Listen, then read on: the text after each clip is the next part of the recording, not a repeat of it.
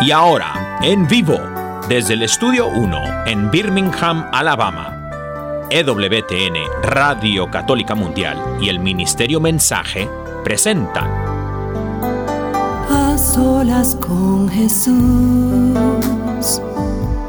se encuentra mi vida,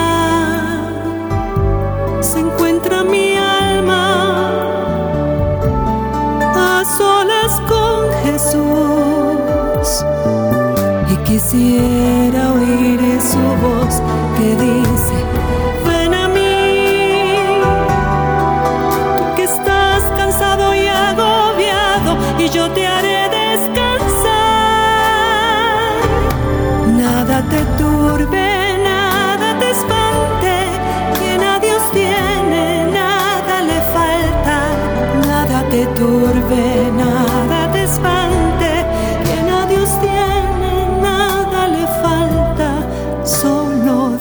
basta, solo Dios basta. A solas con Jesús. A solas con Jesús. Queda con ustedes el Padre Pedro Núñez. Gloria al Rey de Reyes, gloria al Señor de Señores Jesucristo. ¿Qué tal, queridos hermanos amigos? Qué alegría estar con ustedes en este su programa A Solas con Jesús.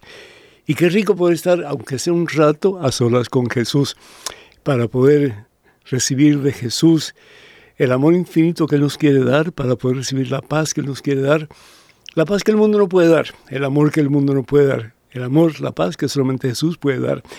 Y para acompañarme el día de hoy, doy gracias a Dios por su presencia. Monseñor Willy Peña, Monseñor, bienvenido, es un gusto tenerte, ¿cómo estás? Y para mí también una bendición estar aquí con ustedes en este programa tan, tan sabroso, programa sabroso. eh, ¿A qué sabe, Padre? ¿A qué sabe? A Jesús. A, a Gloria, Jesús, sabe a Gloria. Jesús, a el que le da sentido a todo y todo lo hace mucho más llevadero. Bendito sea Dios. Así padre, que, imagino, debes estar tú muerto de cansancio, ha estado predicando todo el día haciendo programas de televisión. Ayer lo mismo, ¿no es cierto? Sí. Y todavía te queda un poquito. Un poquito. Sí. Me queda la mitad.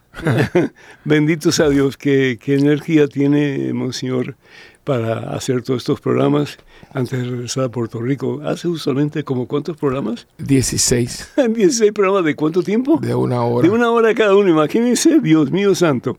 Así que, hermanas y hermanos, tenemos la gran oportunidad de tener a Monseñor Peña con nosotros. Cualquier pregunta que ustedes quieran hacer, cualquier eh, comentario, cualquier duda que puedan tener, pues por favor comuníquense con nosotros. Vamos a estar hablando de un tema que eh, es un poquito escabroso porque eh, no todo el mundo está de acuerdo con lo que enseña la iglesia y está bien.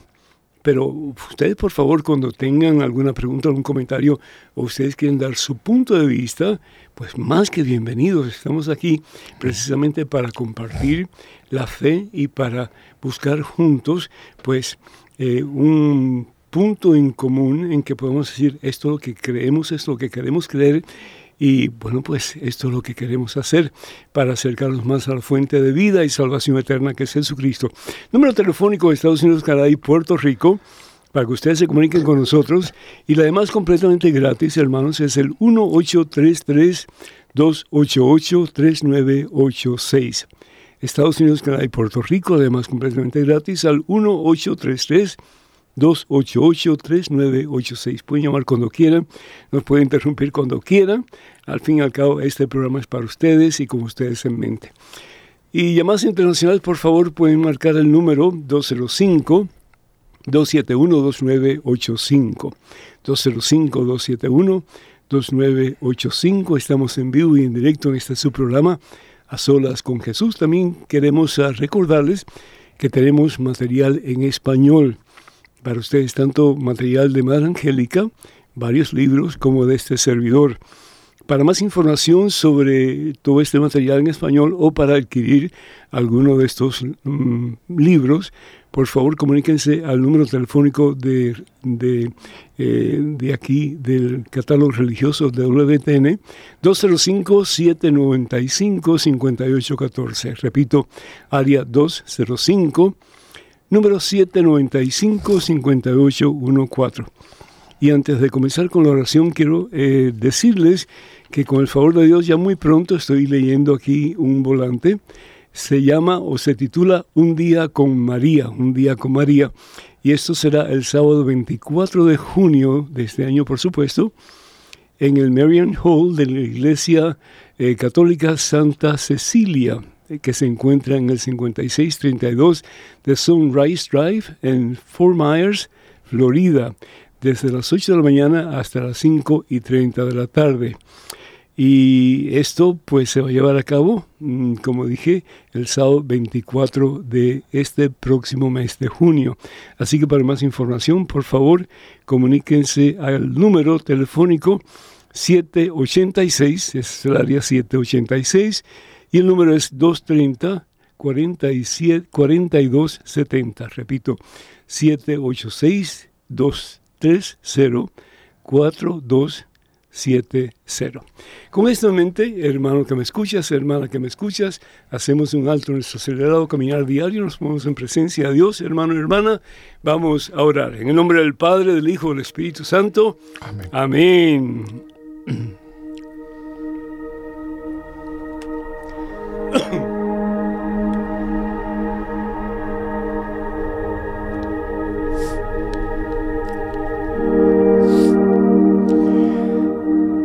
Alabado seas mi Dios.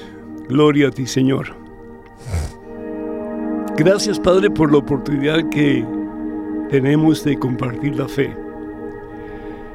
Y a medida que compartimos la fe, Señor, nos vamos dejando transformar por esa fe, Señor, que es capaz de mover montañas, que es capaz de mover el corazón más duro, el más seco, el más reacio Mueve ese corazón, Señor. Aumenta nuestra fe en ti. Viento lo dice Señor Jesús en el Evangelio según San Mateo, capítulo 17, versículo 20 y 21. Si tuviéramos fe del tamaño de un granito de mostaza, chiquitito así. Si tuviéramos fe del tamaño de un granito de mostaza, moveríamos montañas. ¿Será posible, Señor? será posible que ese gran obstáculo que hay dentro de mí para poderte amar con todo mi corazón, para poder tenerte a ti como el centro, el Señor, el amo, el Rey de mi vida. ¿Será posible que con tu ayuda y poder yo lo pueda mover? Si tienes fe del tamaño de un granito de mostaza, verás esa montaña, dice el Señor. Y yo sé que tú no mientes, Señor. Yo sé que lo que tú dices es cierto. Pero a veces, Señor, sentimos que esa montaña es demasiado grande, que ese obstáculo es demasiado difícil, Señor. ¿Y cuánto hemos tratado de moverla? ¿Y cuánto hemos tratado, Señor, de pedirte a ti que nos ayudes a mover esa montaña. Pero tal parece, Señor, que la montaña sigue ahí. Mira el corazón de este hijo tuyo, Señor. Mira su montaña. Mira su obstáculo, Señor. Mira su problema, mira su situación. Él clama a ti en este momento, mi Dios. Él te pide a ti con todas las fuerzas de su corazón, Señor, que le ayudes a mover esa montaña.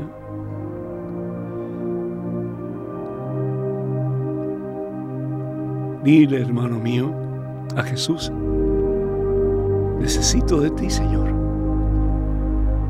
Necesito de ti.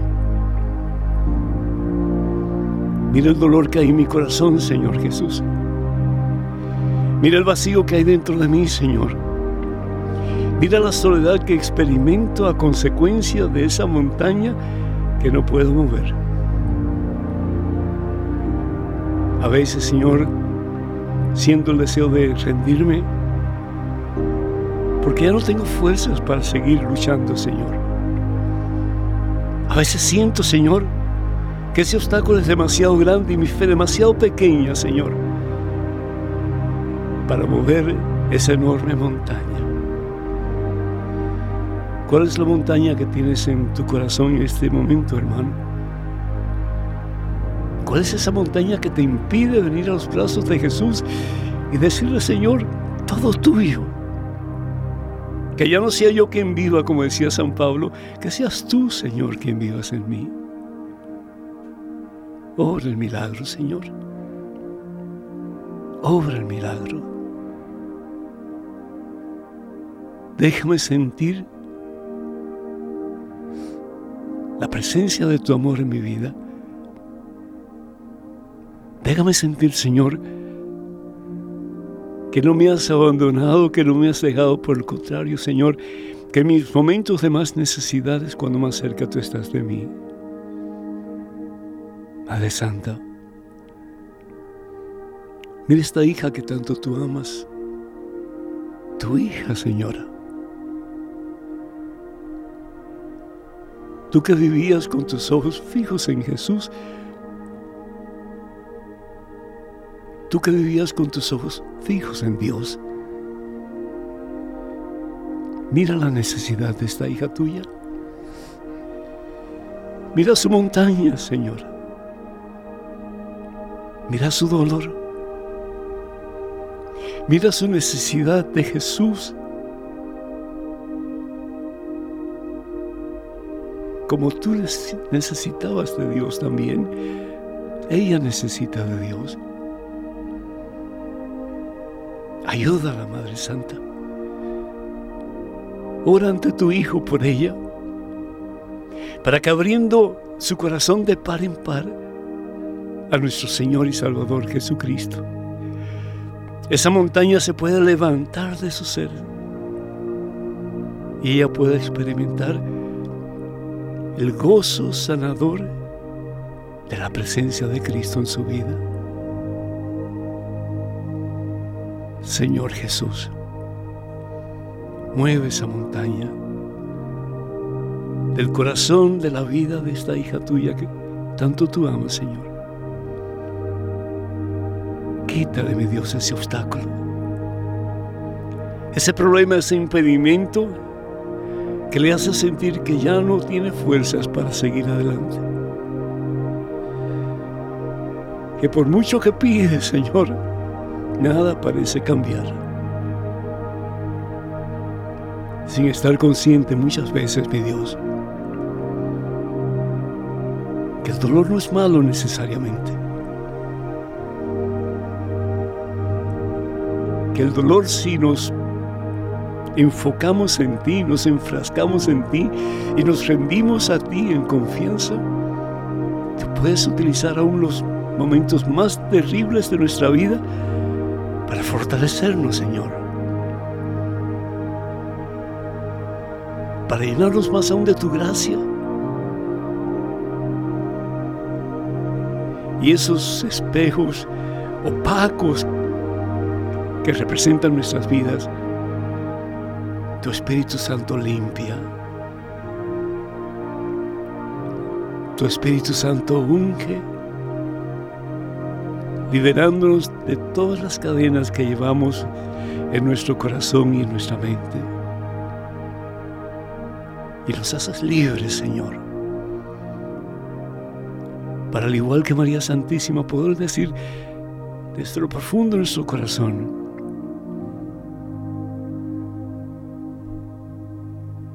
Mi alma te alaba, Señor, y mi espíritu se goza en el Dios que me salva, que eres tú, Jesús. Gracias, Señor, por este momento especial en que nos rendimos una vez más a ti, en que permitimos, Señor, que seas tú el que muevas esa montaña Solo te pedimos una cosa, mi Dios. Una cosa nada más aumenta nuestra fe. Aumenta nuestra fe en ti. A ti la gloria, Padre Santo, por los siglos de los siglos. Amén, Señor. Amén.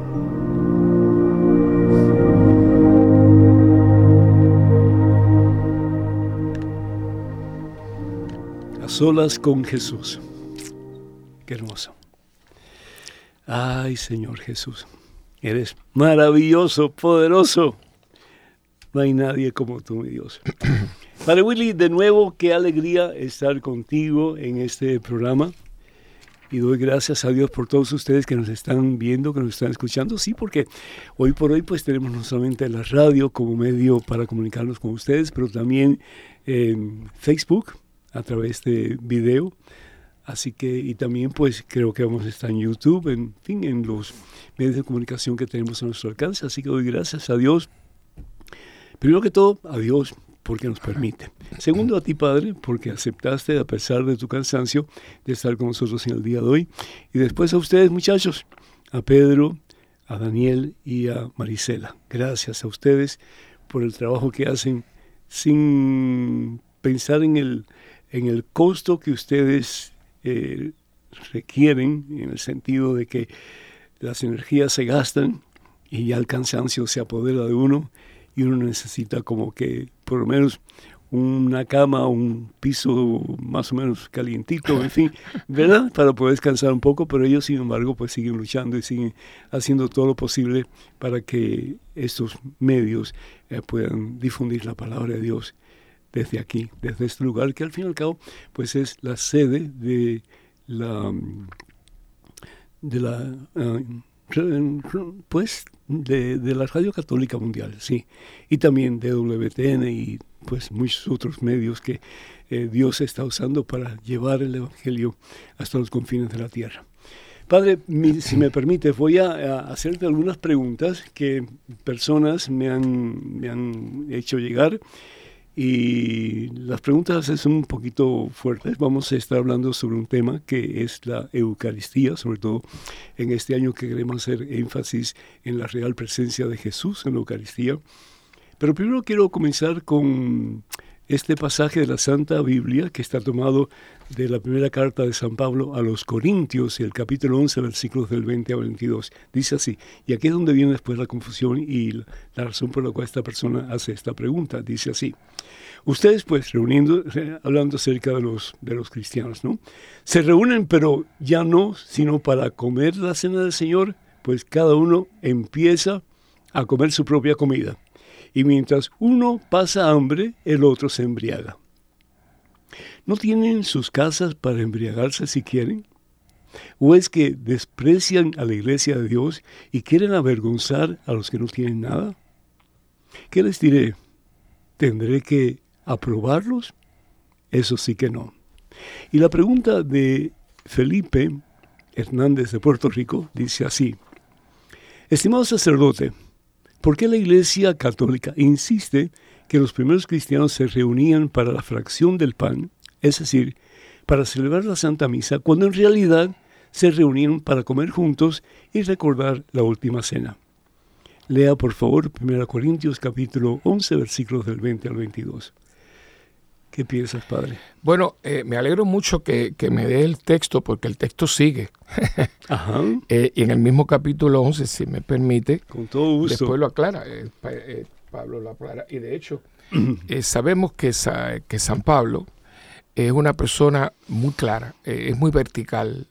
Yo digo que San Pablo no sé cuántos seguidores tenía, pero era una persona que yo creo que hoy sería un poco hasta antipático para lo, como la gente es tan sensible y todo me duele y todo, pero porque es muy tajante. yo creo que dice no tengo mucho tiempo para andar con rodeos. Él se presenta con una espada. Sí, sí. Entonces él dice precisamente eh, eh, en ese mismo capítulo que el, hermano está citando eh, lo siguiente eh, estoy hablando del versículo 23.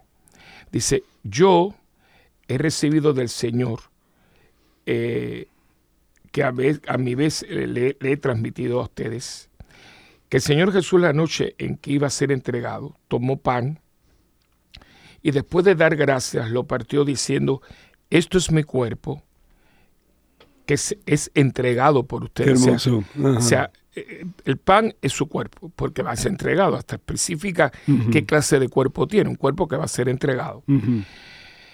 Eh, por, ustedes, hagan esto en memoria mía. De igual manera, tomando la copa, después de haber cenado, dijo, esta copa es la nueva alianza en mi sangre, todas las veces que la beban, hágalo en memoria mía. Pero ahora viene, fíjense bien, cada vez que comen de este pan y beben de esta copa, están proclamando la muerte del Señor hasta que venga.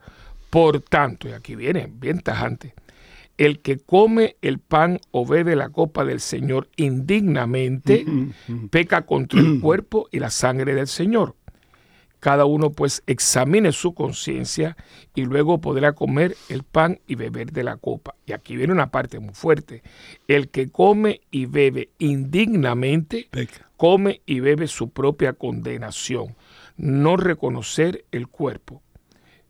Eh, y, entonces dice, por esto varios de ustedes están enfermos y débiles y algunos han muerto. Claro, si, si uno comiera un pedazo de pan y un poco de vino en pecado mortal, no pasa nada. claro que no, o sea, eh, el, hecho de que yo siempre digo, cuando la gente habla del que es un símbolo, un símbolo, un símbolo a mí no me, no me lleva a, pecar. Total, no, además dice que prácticamente está comiendo y bebiendo su propia condenación.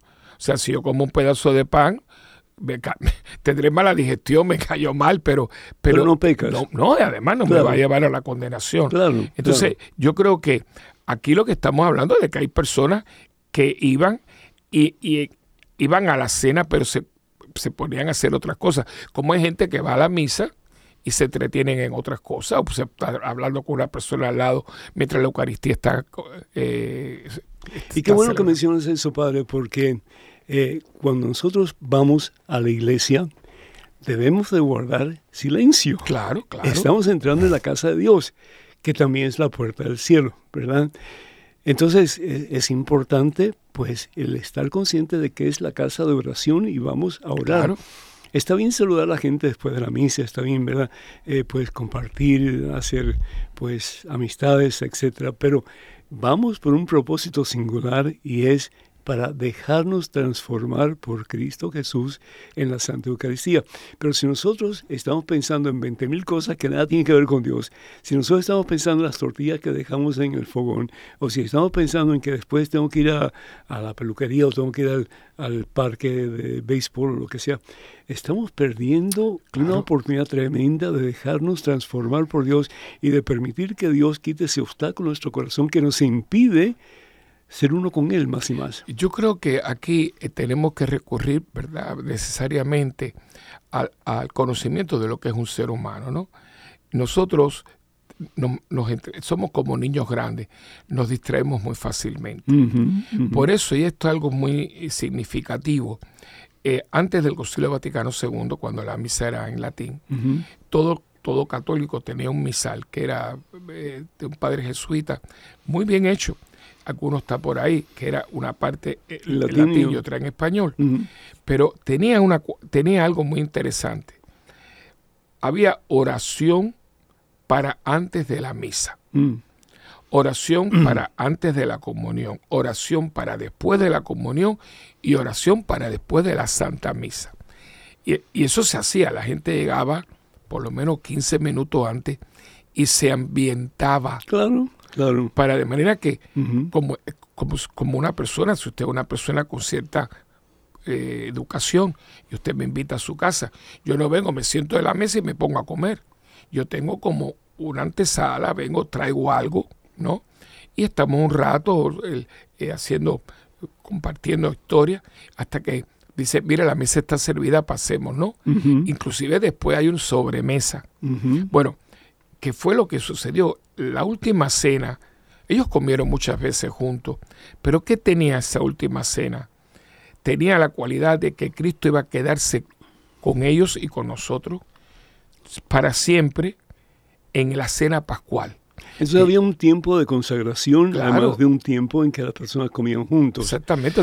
ellos están comiendo la cena hasta que llega un momento de esa cena. Entonces, porque y después tomó la copa. O sea, que siguen el ritual, pero dentro del ritual, él añade algo nuevo, que ya no es solamente el pan que ellos comían, sino que el pan ahora va a ser su cuerpo. Qué interesante, padre, porque eh, en el concepto hebreo, pues una vez al año se reunían los, las familias y sobre todo el, el jefe de familia con su, con su familia para celebrar la Pascua. La es decir, Pascua. el tiempo, el paso de la esclavitud de Egipto a la libertad de Canaán o la tierra prometida. Pero sin embargo, Jesús como que lo hace mm, para que él lo hace en la última cena para que se repita una y otra y otra y otra vez, no necesariamente una sola vez al año, pero para que se repita con frecuencia. Y entonces como que cada vez que se reúnen los cristianos para celebrar la fracción del pan, que es como se llamaba al principio, ¿no es cierto? Pues entonces había un tiempo en que se reunían para compartir la cena, normalmente, pero entre ese contexto estaba la consagración, que era eh, el, el momento en sublime en que el- la carne del Señor eh, deja de ser pan y se convierte en la carne del Señor, el cuerpo del Señor, y el vino deja de ser vino y se convierte en la sangre del Señor. Eh, Es que, es que es- todo está, todo está mm, hecho de una manera perfecta, todo es iniciativa de Dios. Y precisamente porque esta es la nueva alianza, hicieron otras alianzas anteriores. Claro, claro. Pero esta es la nueva y definitiva alianza. ¿Por qué? Porque ya no es un cordero, ya no- ahora es él mismo que se queda, El Cordero de el Dios. cordero de Dios que Mm. quita el pecado del mundo, porque está utilizando la figura del cordero, que es parte de la cena pascual. interesante porque en la cena, la última cena en que Jesús celebra con sus más cercanos discípulos, no había cordero. Y sin embargo el cordero era como parte importantísima de la cena sí. pascual, porque pues eh, es el cordero que se ofrece como víctima por la expiación de los pecados. Y sin embargo no había cordero en esa, en esa celebración de Pascua, porque el cordero era el mismo, Era el mismo, o Jesús. sea, eh, entonces uno tiene que, primeramente, a los hermanos que han hecho estas preguntas, yo les alentaría que se documenten un poquito sobre la historia y sobre todo sobre el ritual judío. Claro, el- claro. Porque literalmente puede confundir, pero ya con la eh, acervación que hace Pablo, ya, ya no hay duda, no hay ninguna duda, porque eh, el que come indignamente del, de- del cuerpo y de la sangre se está cargando su Claro, propia eh, de condenación. nuevo, como dijimos anteriormente, eh, comer un pedazo de pan o tomar un poco de vino, tenga los pecados que tengas, no te va a condenar. Claro, Pero si estás hablando, Hablando- ya de la consagración en que el pan se convierte en el cuerpo de Cristo y, la, y el vino se convierte en la sangre, ya estamos hablando de algo Sí. diferente. Tenemos una llamada. eh, Pedro estaba brincando por otro lado, tratando de, de que le prestes atención. Pedro, ¿cómo estás, hijo? sí. Bendecido Pedro, eh, Padre Pedro, aquí estoy eh, eh, con este, con este tema. calistenia. Eh, eh, sí. Está- estaba- en inglés se llaman jumping jacks. Jumping jacks. Sí, aquí estoy, pero eh, este tema es un manjar. Y ha sido así que ha llamado la atención de la hermana Virginia, que se comunica con nosotros desde Chicago. Excelente, Virginia. El Señor te bendice. Adelante, por favor. Buenas tardes, padre. Buenas tardes, bienvenida. Buenas Adelante, tardes. mija. ¿Cómo es? Este, tengo una pregunta. Sí, adelante. tengo una pregunta. Ajá. Este, si yo, este, ay, si a mí me da coraje que una persona nos ofenda porque dice- dicen que somos unos ignorantes, porque es que hay- hubo un video que sacaron que había una procesión y se cayó la imagen de la Virgen. Ajá. Y la señora que me dijo me empezó a, empezó a ofender a los católicos, que como somos ignorantes, que eh, para qué la anda levantando, si es un Dios, ¿por qué no se levanta ella sola? Y que empezó a hablar mal de los sacerdotes y a mí me dolió, me, me dio mucho coraje. Y pues empecé a decirle, pues que no sabes que quién, quién era el rey que hacía procesiones con el arca de la alianza y qué Ujú. tenía arriba de la arca, de la, del arca. Dos querubines. Digo, que no te... Los querubines, y le dije, le dije, que no sabes? Le digo, antes eso se hacía y nosotros es lo que hacemos. Le dije, los ignorantes son ustedes porque ustedes piensan que nosotros pensamos que esas imágenes son dioses y nosotros no pensamos en eso. Amén. Ellos nos apuntan a Dios. Amén. Amén, pues, amén. Qué dio- bien. Me dio coraje y no digo, sé si es pecado porque no, sentí no, coraje. No está bien que tengas coraje, es decir, eh, es decir que, que te haya lastimado Sí, que te- y que que, te- hayas reaccionado como Claro. resultado, pues está bien, pero sin ofender, ¿verdad? Eh, eso es importante. Eh, padre, ¿nos explica un poquito, por favor? Sí, mira. eh, Muchísimas gracias. eh, gracias, mija. Ah. Mira, eh, esto, eh, uno ah, todavía más que, la, eh, que- que el arca, que era algo impresionante, en un momento dado, y es que la gente se vuelve fanática, y acuérdense que la ignorancia es atrevida. Mm. Hay gente que se ha aprendido algunas cosas, Mm. la repite y la Algunos repite, pero, pasajes. pero Ujú. no, no tiene, eh, Sí. eh, no, no, no, no piensa. Ujú. Y yo siempre digo, la cabeza es algo más que para peinarse, ¿no? Es para pensar también.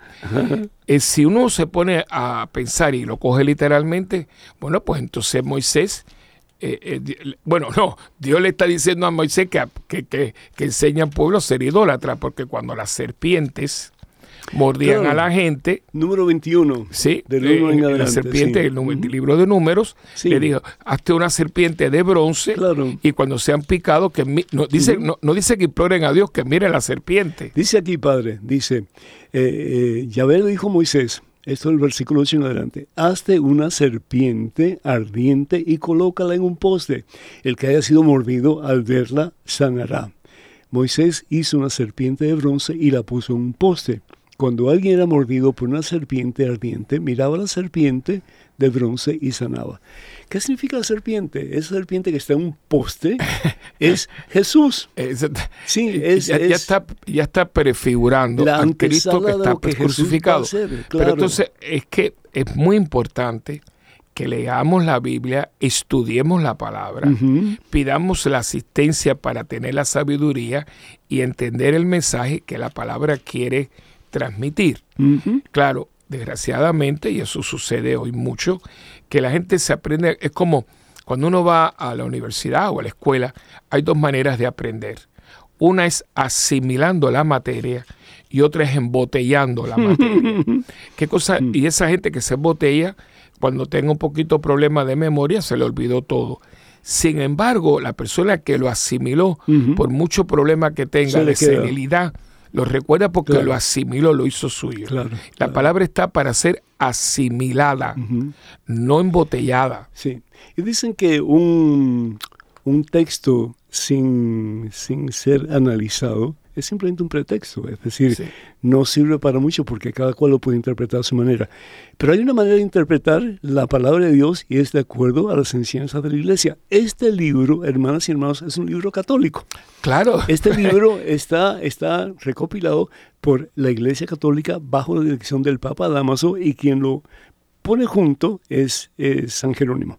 Y realmente, pues después de varios concilios, es aprobado en el concilio de Cartago y después, mucho más tarde, como no solamente inspirado por Dios, pero palabra de Dios. En ninguna parte de la Santa Biblia hay un pasaje que diga que la Biblia es palabra de Dios.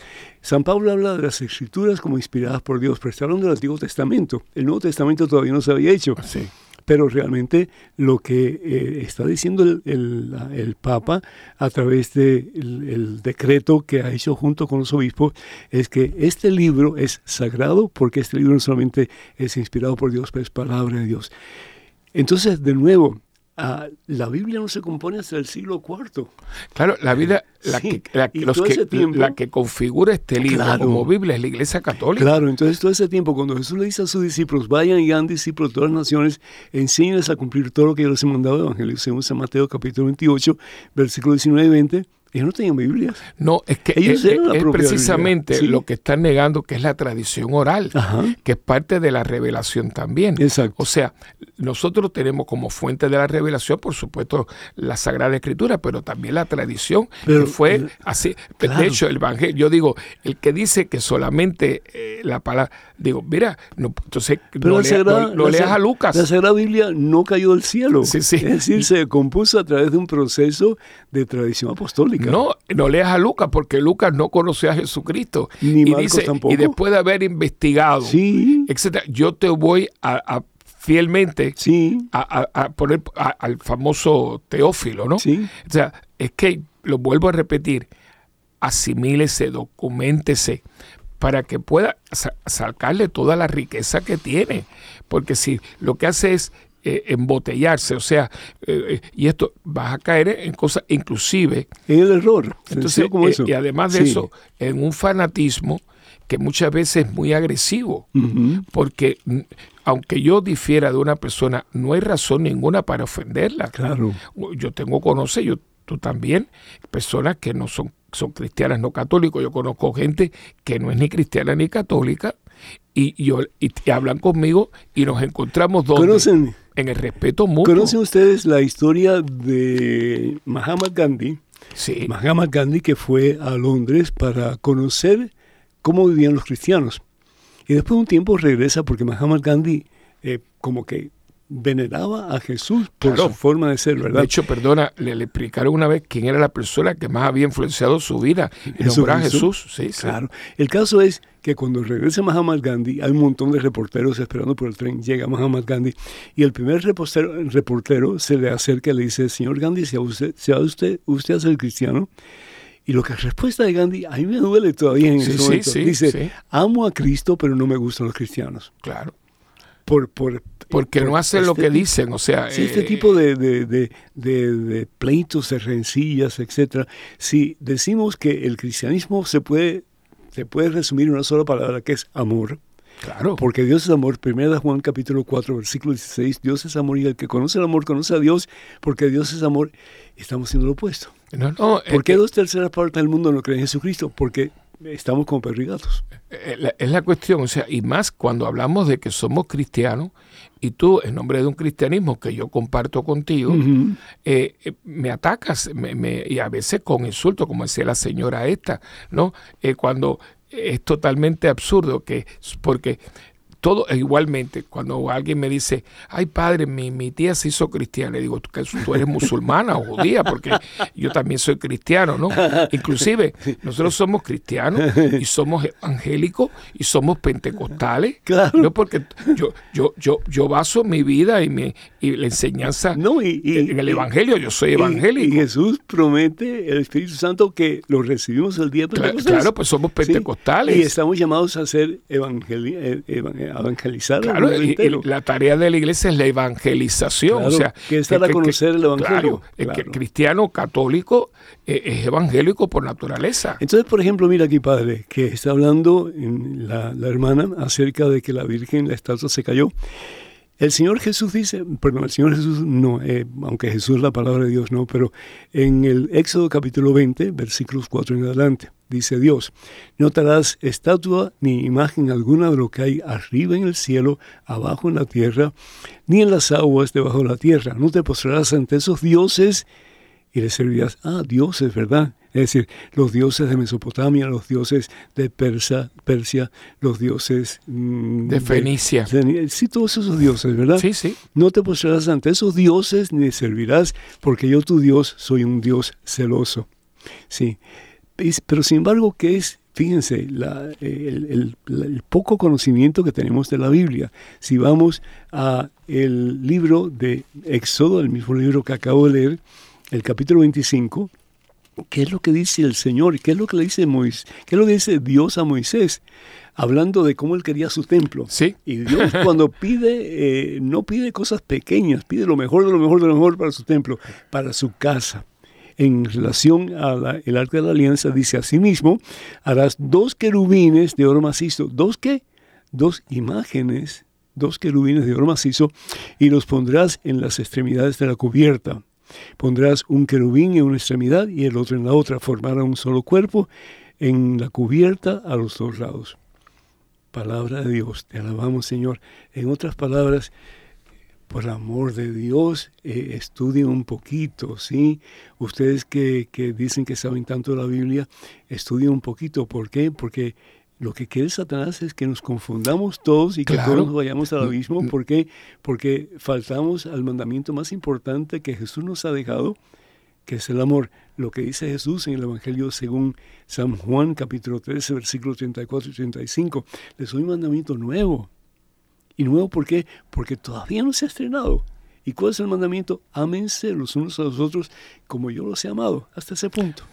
Y el, Darlo y- todo. Y, el, el- el por la amor, persona que más te daña, por la persona que más te ha hecho la vida miserable. el amor con- y el amor conlleva un respeto. O sea, Claro. una persona que te ama te respeta eh, dentro de tu realidad, ¿no? No hay por qué ofender a nadie, no hay razón ninguna. Y mucho menos en un Dios que respeto siempre. Pero ¿sabes la, por qué, la padre, yo identidad de cada persona. ¿Sabes por qué yo creo? Porque estas personas eran católicas en un momento de su vida, pero eran desafortunadamente católicos muy débiles. Y entonces, al ellos cambiar de, de fe, ellos tienen que asegurarse de que ellos han tomado la, la- la decisión correcta. Y por eso tratan de disminuir o lastimar a aquellos que seguimos en nuestra fe, porque de esa manera ellos se sienten superiores a nosotros. Sí, Eso sí, es triste. Sí, sí, muy eh, triste. Tiene mucha lógica. O sea, para yo, para yo reforzar mi posición, yo te ataco la posición Claro. tuya. Y eso, Claro. eso ya hablamos, está aquí de cosas muy serias. No Porque lo más importante, y de hecho San Juan de la Cruz tiene esa frase espectacular, ¿no? Al final de nuestra vida seremos, Seremos juzgados juzgados por el amor. en el amor. Esto. O sea, ahí está todo. Sí. Y lo vemos como quizás de la frase, bueno, es la frase que decimos antes de comulgar, de, los elogios que Cristo ha tenido para alguien que haya creído en Él, lo dice de un centurión, un pagano. sí. ¿Ve? Eh, ¿Por qué? Porque le dice, mira, tú no tienes que llegar a mi casa para curar a mi criado. Basta con que lo digas desde aquí, porque yo también tengo gente a mi, a mi cargo. Y, lo, entonces, y dice, les digo que en todo Israel no he encontrado una fe como la de este hombre. O sea, en, en un pagano.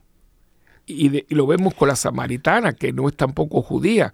Eh, La o sea, adúltera. el adúltera, o sea, cómo se acerca, porque no podemos estar hablando de Jesús menospreciando la dignidad de la otra persona.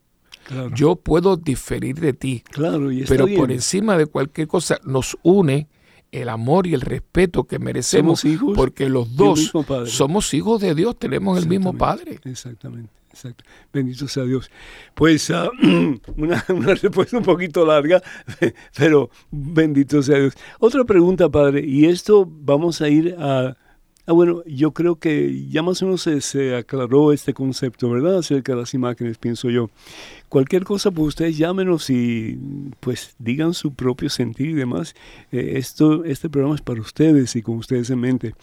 Pero este está tomado de primera, la primera carta del apóstol Pedro en el capítulo 2, versículo 9, y es la siguiente pregunta que vamos a tratar de, pues, de expresar.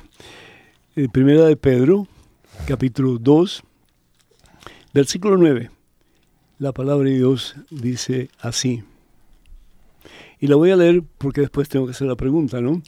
Pues ustedes son una raza elegida, un reino de sacerdotes, una nación consagrada, un pueblo que Dios hizo suyo para proclamar sus maravillas, pues Él los ha llamado a ustedes de las tinieblas a su luz admirable. Palabra de Dios. Te, Te alabamos. Señor. La pregunta es la siguiente. Apreciado amigo, ¿sabía usted que los sacerdotes ya no son necesarios para ofrecer sacrificios por los pecados? ya que el sacrificio del Señor Jesús en la cruz es el único y eterno sacrificio que nos libra de nuestros pecados y los pecados del mundo entero.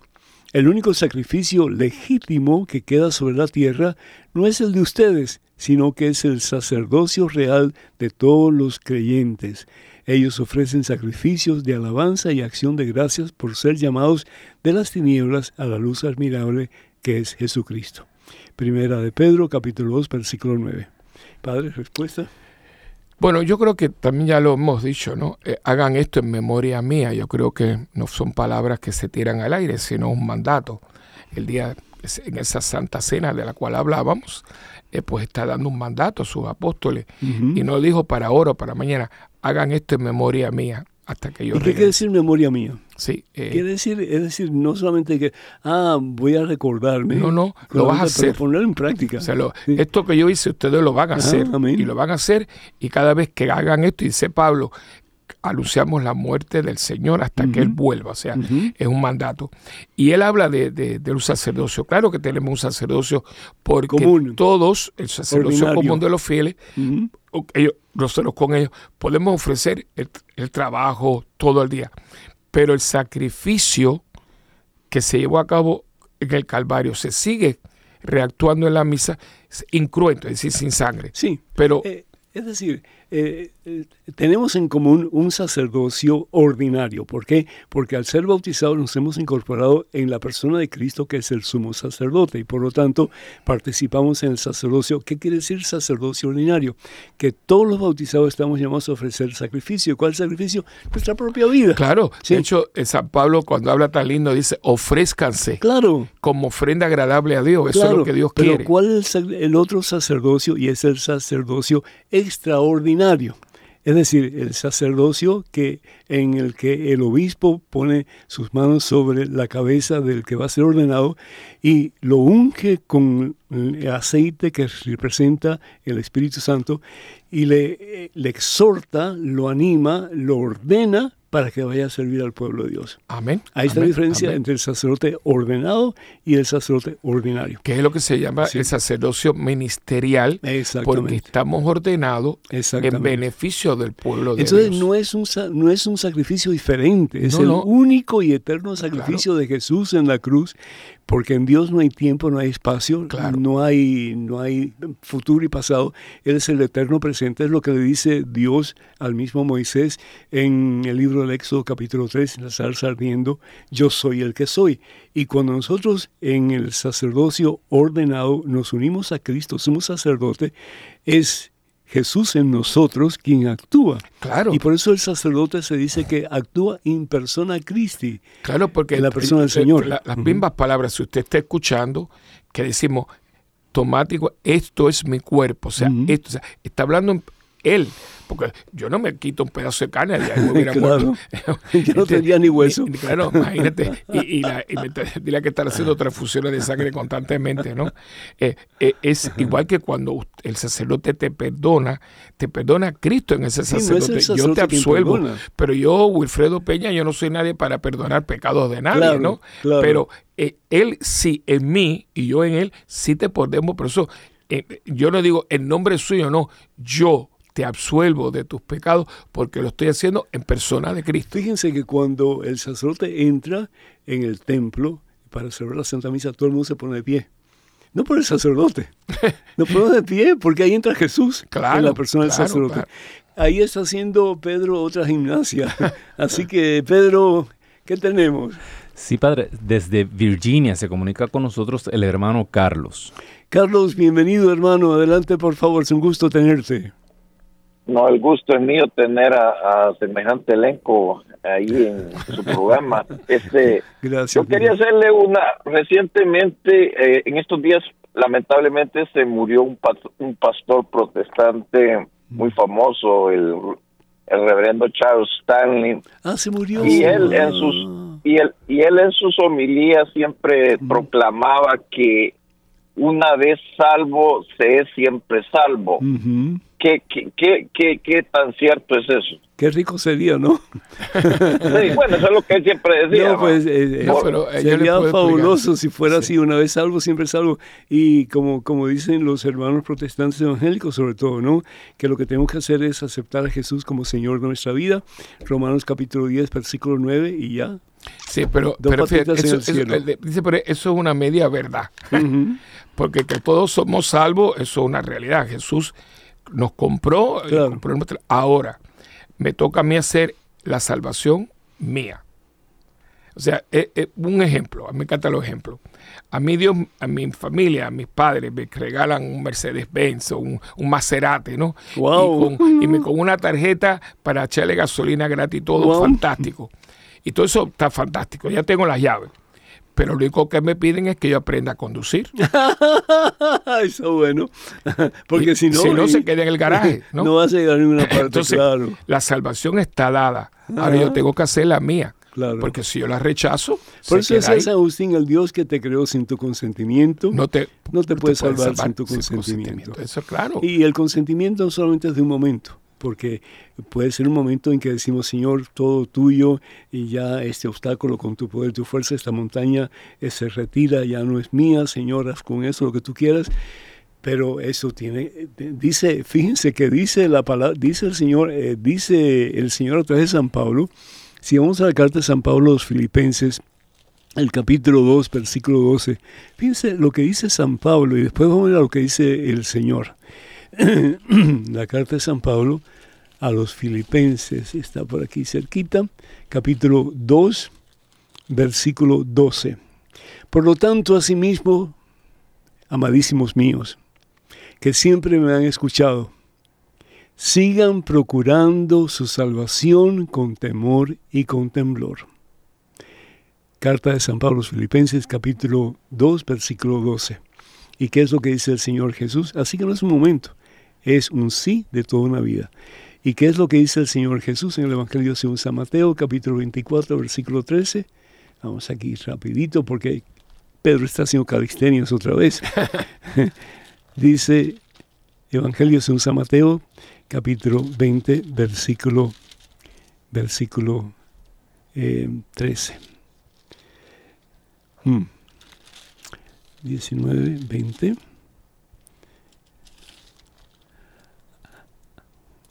El, el que persevera hasta el final, ese se salvará. Claro. El que persevera, el que hasta, persevera el final, hasta el final. Y dichosos aquellos, salvará. y dichosos aquellos que escuchan la palabra de Dios y la cumplen. la ponen en práctica. La ¿Tenemos otra práctica. llamada, Pedro? No tenemos llamada. Ya tenemos cinco minutos nada más. Ok. Bueno, padre, entonces ya vamos a ir a la última pregunta. Desafortunadamente ya eh, se pasa el tiempo y se termina el espectáculo, como dice San Pablo. Pero padre Willy, ¿qué es la Eucaristía para ti? ¿Y por qué hay tantos cristianos católicos y no católicos que no la aprecian? Pero mm, piensan que, eh, es decir, que, que no la aprecian porque es, no entiendo aquí, O sea, que la como un símbolo, la toman como un símbolo. sino que la, la descartan como si fuera un símbolo, en vez de reconocer en ella la real presencia de Jesús que se nos da en cada Santa Comunión.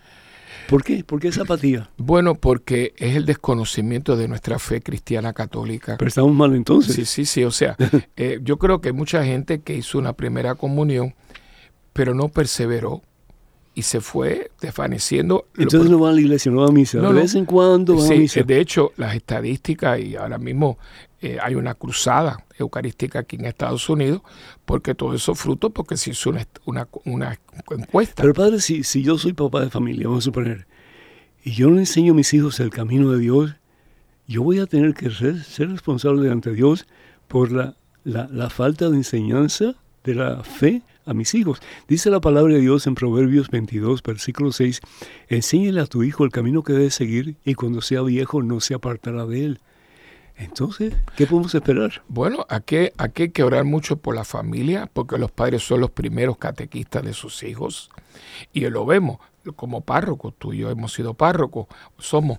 Y yo veo que uno hace todo lo posible, y- pero los padres llevan al niño a hacer la primera y última comunión, porque hace la comunión un sábado, y el domingo el mismo niñito dice, papi, vamos, ay, no estoy muy cansado, otro día. Y ya, todo lo que se hizo en la catequesis viene al piso porque el padre con su actitud le ha tirado al piso. Ya, ya hice, hizo la fiesta, te compré el traje. Y Padre, tú sabes la, la historia de cuidado tu hijo. ¿Sí? El, el caso es, la voy a hacer por si acaso alguno de ustedes no lo sabe.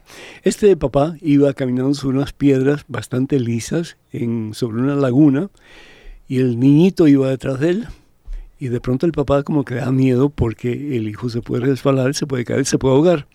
Y lo mira y le dice, hijo, ten cuidado por donde tú caminas. Y el niño le dice a su papá, cuidado tu papá porque yo voy siguiendo tus pasos. Sí, claro. Eso es poderoso. Sí, sí. Cuidado tu papá porque yo voy siguiendo tus pasos. Claro, y es que, es es que es el modelo a seguir. Claro. Entonces, eh, por eso eh, eh, en la familia está el los padres, está la parroquia, la comunidad de fe Mm. y está eh, la, la escuela. Yo tengo un monaguillo en este momento, un muchacho, un hombre joven, ¿no? Pero a mí, claro, porque yo me acuerdo cuando le poníamos un banquito para que él leyera. Y ahora, y, y sigue, y ha seguido, y los papás no van, pero él va. Porque se crió dentro de una comunidad cristiana Ya. y él vio, y el sacerdote, todos nosotros nos edificamos unos a otros. ojalá que los padres un día se den Claro. cuenta de la importancia de su presencia con su hijo en la Santa Misa y regresen. Decía Santa Teresita que, que ella aprendió a rezar mirando la cara de su padre. Amén. Amén. Padre Willy, muchísimas gracias por tu presencia. Pedro, Marisela, Daniel, muchísimas gracias a ustedes. A ustedes, hermanos y hermanas, gracias por habernos acompañado. Recuerden, invite a otras personas para que cada martes estemos juntos en este su programa Solar con Jesús. Y el jueves también tenemos otro programa, así que no dejen de sintonizar. Que el Señor bendiga hoy siempre, Padre, Hijo, Espíritu Santo. Amén. Hasta la próxima. Dios mediante.